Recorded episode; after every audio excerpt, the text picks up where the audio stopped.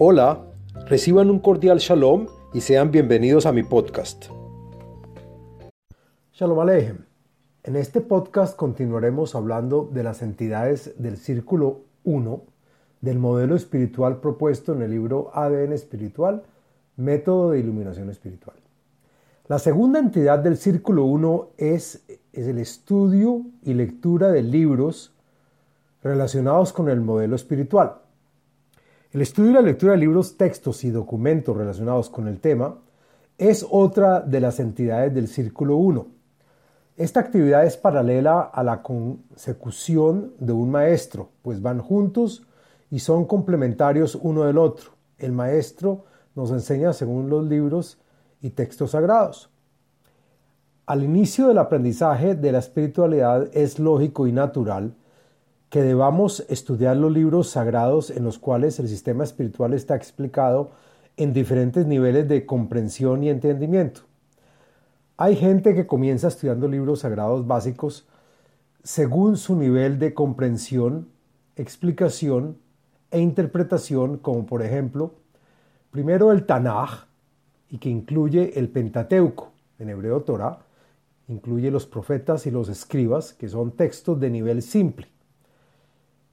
También estudiamos la Mishnah o gematría, que son textos de un nivel más sofisticado, textos de consejos e insinuaciones. Después estudiamos el Talmud, textos de alto nivel que se discuten, se debaten, se demanda, se busca y se refuta y se pregunta. Y por último, el más complejo, el Zohar son textos abstractos de explicación espiritual de actividades físicas, de revelación, esotéricos con secretos y misterios que explican los escritos de los niveles anteriores, que explican en detalle el sistema espiritual. El libro que trajo todos los secretos relacionados al sistema espiritual es el famoso libro del Zohar. En español se dice El Esplendor escrito por Rabbi Shimon Bar Yochai, apodado Rashbi, en el siglo II de nuestra era. Cabe mencionar que uno de los primeros libros sobre espiritualidad y base del libro de Zohar es el Sefer Yetzirah, que fue redactado por el patriarca Abraham hace más de 3.000 años. El Zohar no se puede estudiar en forma solitaria. Sus conocimientos deben ser pasados del maestro, el cabalista, al alumno. Por esta razón, al estudio del contenido del Zohar se le llama Kabbalah, palabra hebrea que quiere decir recepción, es decir, que su contenido es transmitido del maestro, quien ya ha recibido su contenido al alumno. En términos cabalísticos, el maestro espiritual, con muchos años de estudio del Zohar, se le denomina Mekubal, que quiere decir recibido o aceptado es decir, que ya recibió el conocimiento básico del sistema espiritual. Leer el Zohar como si fuera un libro común y corriente lo hará inaprensible. Para asimilarlo hay que comprender una introducción básica suministrada por el maestro, en la que el corazón y el alma de la persona pueden comenzar a absorber todo lo que la ciencia de la Kabbalah nos trae, sus demandas, opiniones perspectivas sobre la vida y el mundo.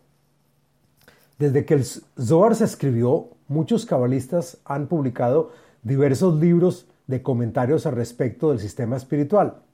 Podemos mencionar renombrados cabalistas como Rabbi Yehuda Ashlak, que es el Baal Azulam, Nachmanides, que es Ramban, Moisés Cordovero, Rabbi Isaac Luria o Haari, en español El León, o Arizal, también lo llevamos, Jaim Vital, Moisés de León, el Maharal de Praga, Rabí Moshe Haim Luzato, Rabbi Nachman de Breslov, Rabbi Schneur Zalman de Liadi y otros santos y genios del sistema espiritual.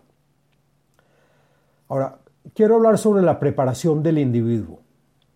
Otra entidad del círculo primero es la preparación del individuo en su forma de vivir el presente.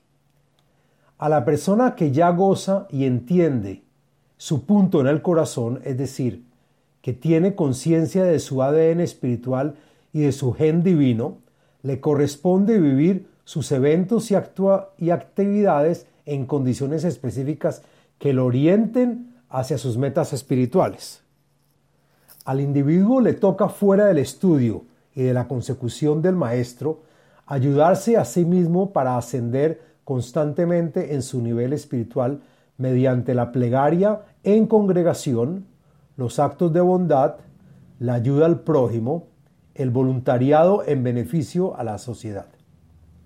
Cabe mencionar que el individuo por sí mismo y sin necesidad de una pareja o grupo puede también ayudar a gente necesitada con actos de beneficencia, como donaciones de dinero para la realización de proyectos espirituales o contribuciones de su tiempo y dedicación al trabajo voluntario en proyectos de colaboración social. Como individuos deberemos esforzarnos para entender y sacar provecho de todos los datos y sucesos que, nos que se nos presentan en nuestro diario vivir. El individuo adquirirá poco a poco propiedades que lo harán entender la topografía de su propio sistema espiritual.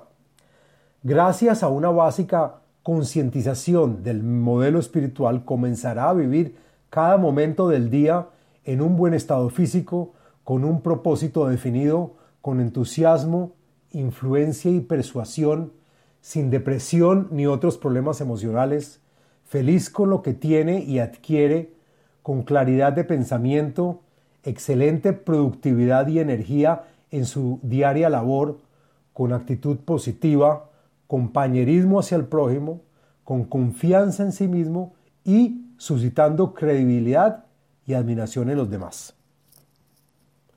Hablemos de la integración a un equipo de personas. La integración e interrelación del individuo para con su grupo o pareja con el propósito de desarrollar proyectos espirituales de mayor envergadura es otra de las entidades del Círculo 1.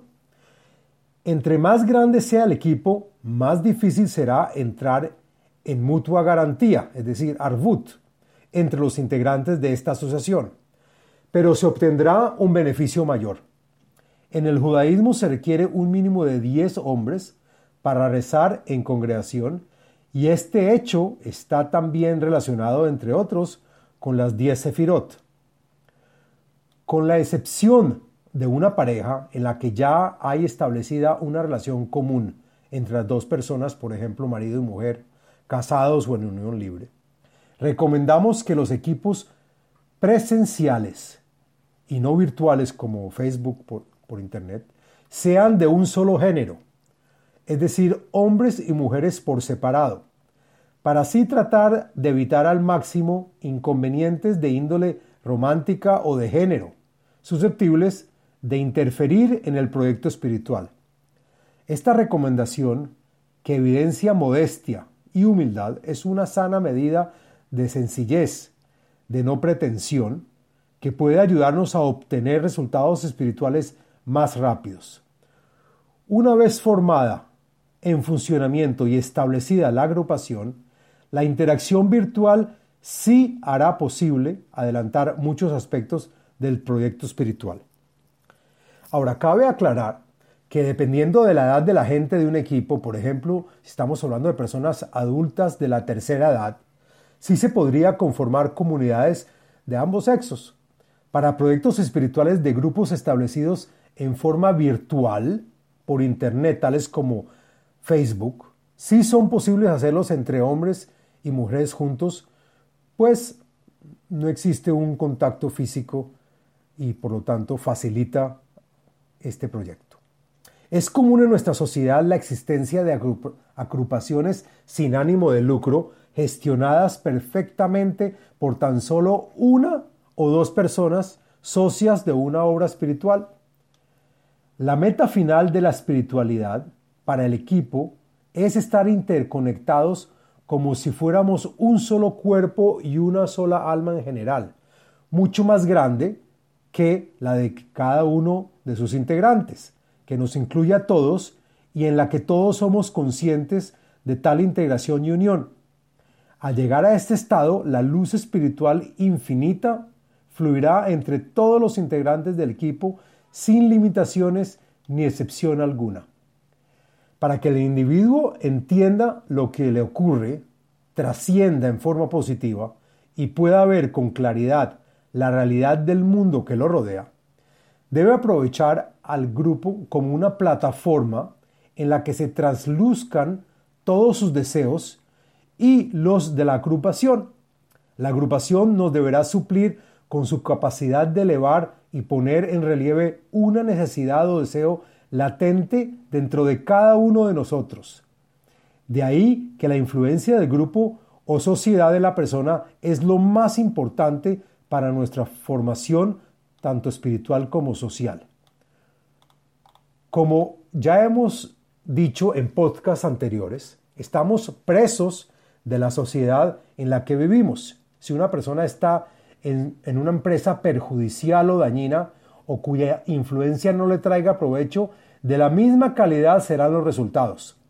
Si tenemos la suerte y habilidad de escoger, formar parte o de rodearnos de un conjunto de individuos conscientes de su propio punto en el corazón y con intereses espirituales como los nuestros, los resultados en nuestro avance espiritual serán positivos. El individuo deberá continuar y permanecer en este círculo 1 hasta que comience a presentar avances en su realidad espiritual, tal como revelar un incremento en el nivel de influencia básico en sus relaciones espirituales e interpersonales. Muchas gracias. Les habló Abraham Eisenman, autor del libro El ADN espiritual, método de iluminación espiritual. Sitio web abrahameisenman.com